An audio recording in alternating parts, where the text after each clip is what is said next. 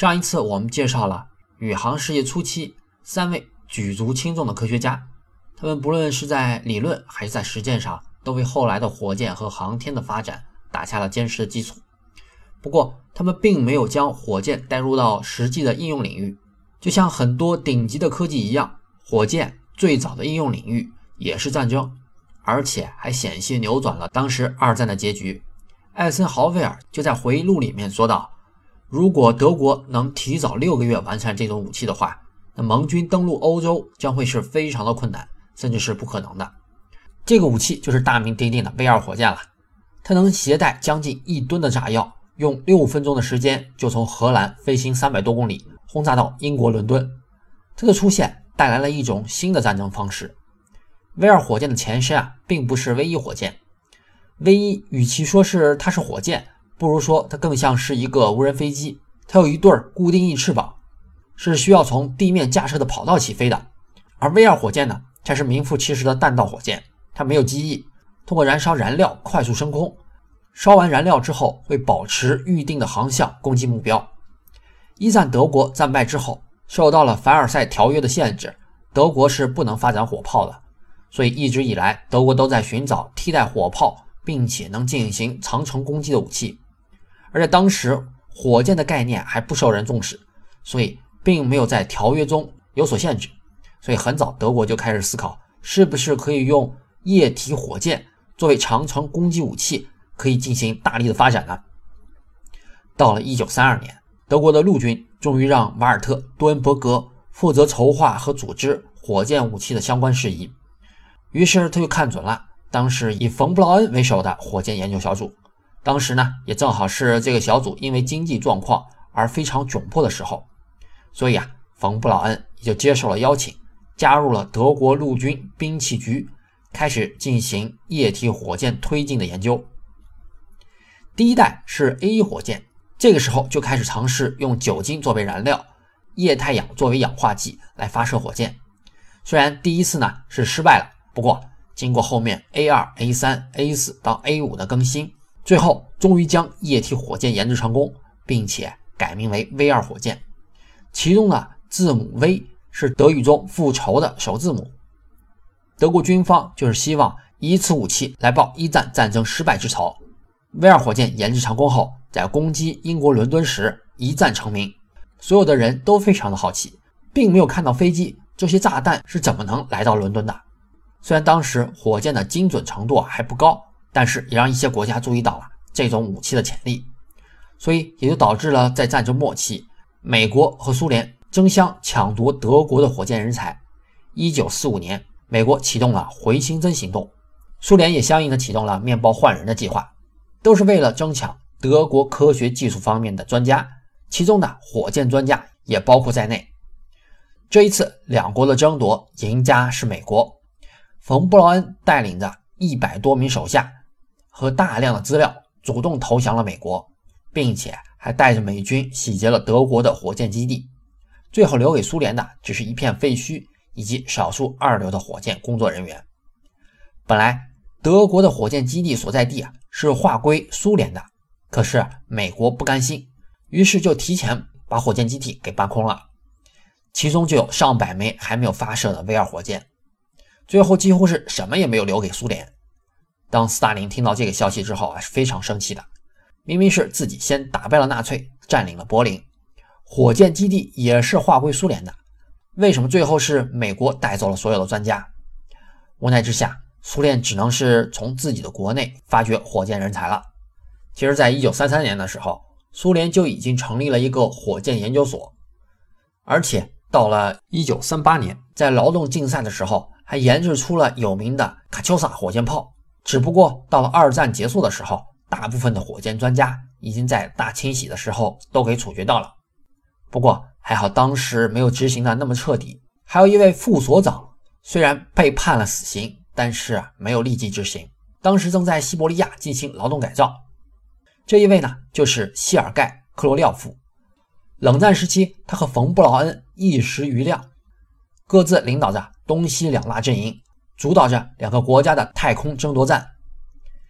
冯·布劳恩出生于1912年，从他的名字里面有一个“冯”字，我们也能知道他是一个德国的贵族，而且他还是一位很早成名的天才少年。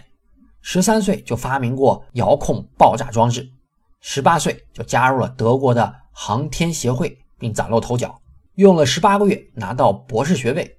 二十四岁就开始独立领导德国火箭研发团队，被美军俘虏时年仅三十二岁。这个时候，他已经成为了 V 二火箭的总设计师。当时，一位执行回形针计划的士兵见到冯布劳恩之后啊，还惊叹道：“如果我们抓到的不是第三帝国最伟大的科学家，那一定抓到的就是最大的骗子。”克罗廖夫能作为冯布劳恩的宿敌，当然也是绝顶聪明之人了。不过，命运就要曲折很多了。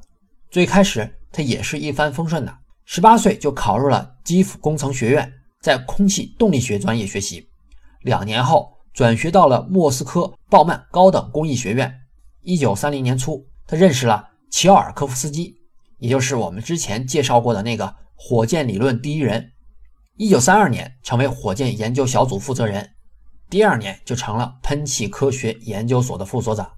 可是接下来就是命运转折的时候了，在苏联大清洗时期被同事告发，也不知道是什么原因，总之啊。是从一九三七年开始，就在古拉格进行劳动改造，一共关押了将近六年，直到二战结束，苏联打算大力发展火箭和航天事业，才被重新启用。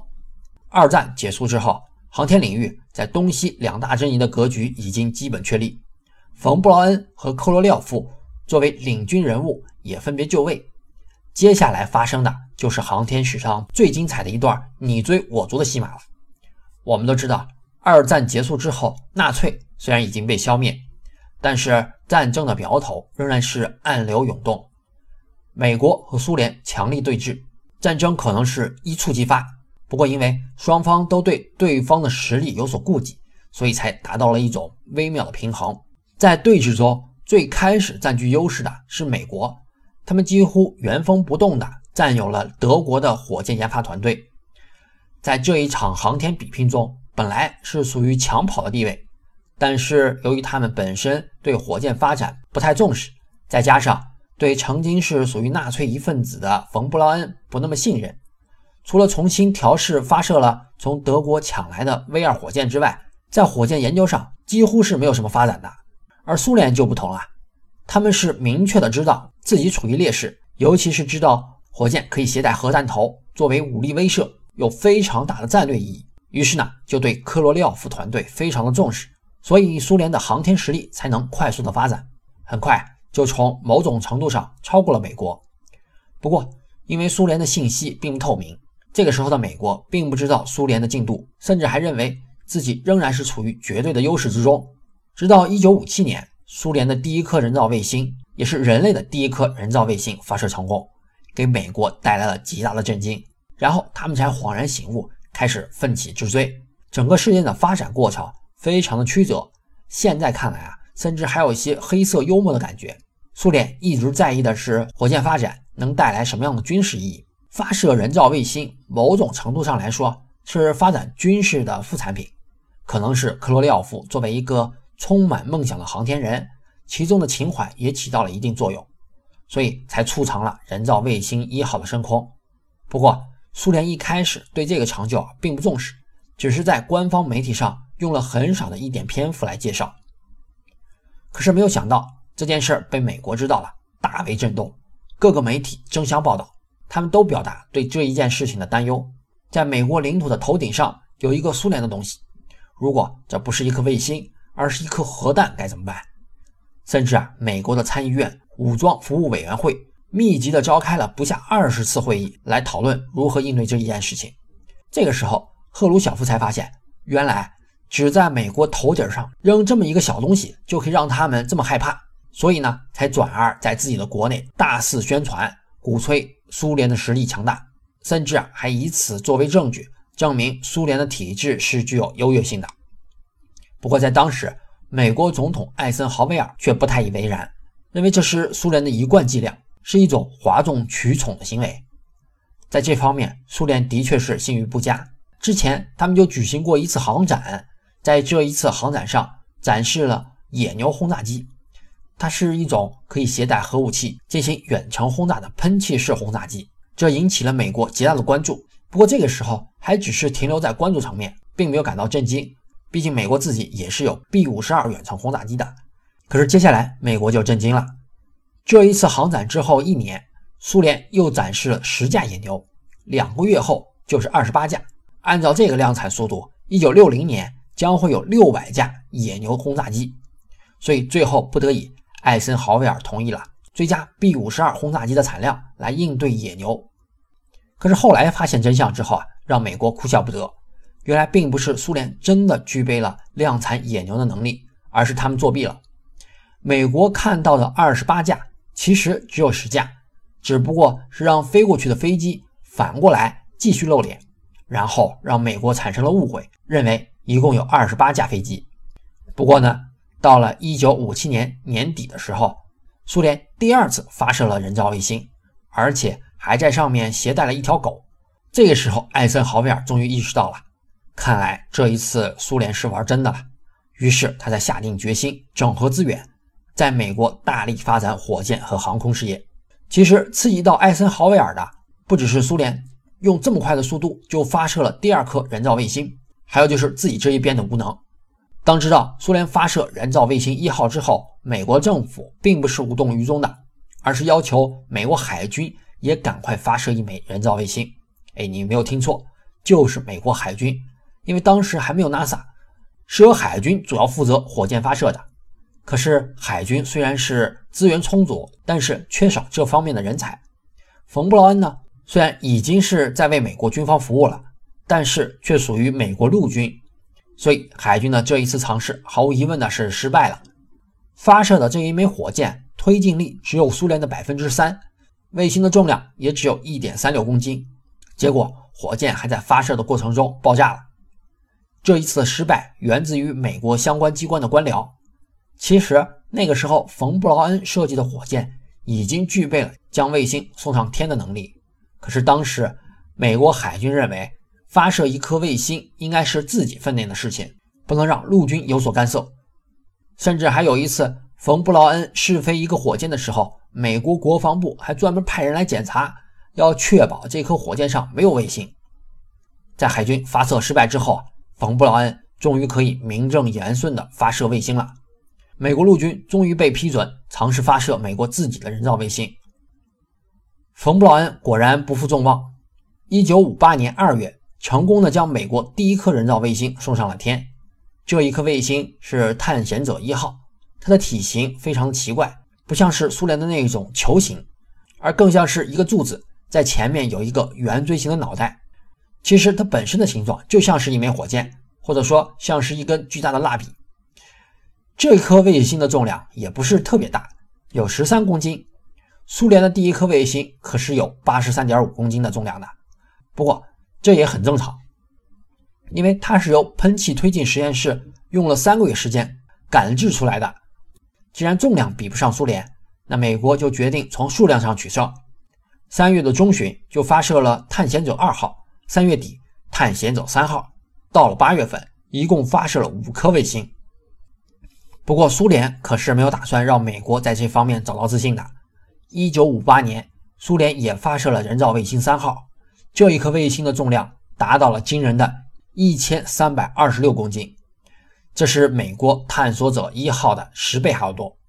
这其实就表明了苏联的火箭有着更强大的推进力，美国还有相当一段距离需要追赶。屡次被苏联打脸之后，艾森豪威尔觉得应该先要找到自己和苏联的差距到底在哪里？难道真的是技不如人吗？最后经过多方调查之后发现。根本的原因并不是美国的基础差，而且正相反，基本上是要资源有资源，要人才有人才，但是啊，并不集中。各种实验室、研究中心彼此独立，经常做一些重复的工作。就比如说上面讲到的，海军和陆军就分别有自己的火箭研究团队，还有刚才提到的赶制探索者一号的喷气推进实验室，也是和他们相互独立的机构。所以痛定思痛，艾森豪威尔决定。将全国的航天资源整合起来，由一个机构统一的协调管理。这个机构就是现在大名鼎鼎的美国国家航空航天局 NASA。一九五八年七月，艾森豪威尔签署了《国家航空航天法案》，正式以法律的形式确立了太空研究的目标和方向，将原来的国家咨询委员会进行了重组，组成了新的国家航空航天局，并且将原来的三军中和航天有关的所有单位全部划归到 NASA，大部分的航天计划也从此都归于 NASA 统一的管理和协调。NASA 是一个相当独立的机构，它直接听命于总统。别看名字里面有一个“局”字，其实它是和国防部、教育部等部级单位相平行的。它的使命是提高人类对地球和宇宙的认知。当然，当前最主要的任务还是保持美国在航天航空领域的领先地位，要超过苏联。NASA 成立之后，他们就想，既然在发射卫星阶段已经被苏联全面超过了，那么不如在下一个阶段伺机反超。所以在他们成立之后，把目标就放在了载人航天上，希望可以让美国人成为第一个进入太空的人类。当然，我们知道这一次的追赶又一次以美国失败而告终。那么在这一期间又发生了什么有趣的事情呢？我们下一次继续介绍。科学声音。